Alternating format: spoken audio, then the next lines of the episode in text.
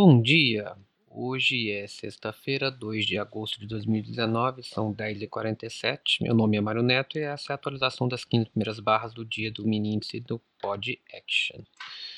Tivemos na abertura do Inque 19 dos 5 minutos uma barra, um doji, praticamente sem cor, com 400 pontos, tá mostrando uma indecisão e essa indecisão a gente pode imaginar que a gente estava vindo numa tendência de baixa e na abertura de hoje a tendência de baixa não se não se concretizou, não teve continuidade.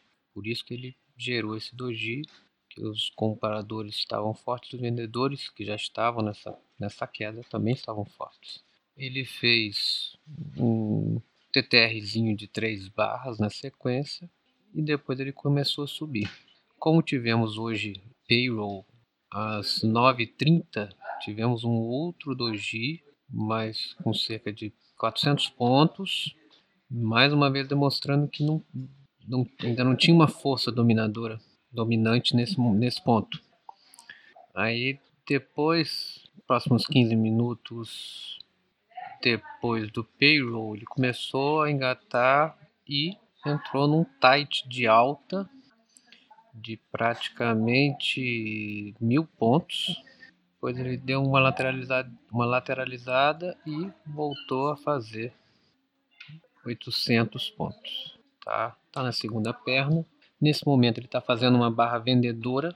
Então a primeira barra vendedora muito grande. Tá, já teve abertura de Nova York. Hoje a única notícia que tinha era o payroll.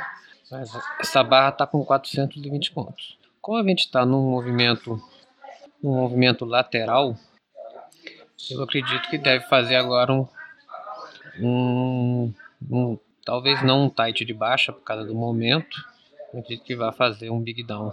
Essa é a minha probabilidade. Mas ainda vejo a possibilidade dele vir aqui fechar esse gap de ontem entre os 104,090 e 103,190 ele pode ainda vir fechar isso daqui antes de descer. Só que ele já está hoje com 2 mil pontos. Então eu acredito que, eu acredito que ele já está no processo de descida. Agora vai fazer um big down. Essa é a minha aposta aqui para hoje. Volatilidade. No início do dia estava uma volatilidade alta, por volta de 350 pontos. Agora está por volta de 250, 300 até por conta do payroll ficou uma volatilidade muito, muito alta.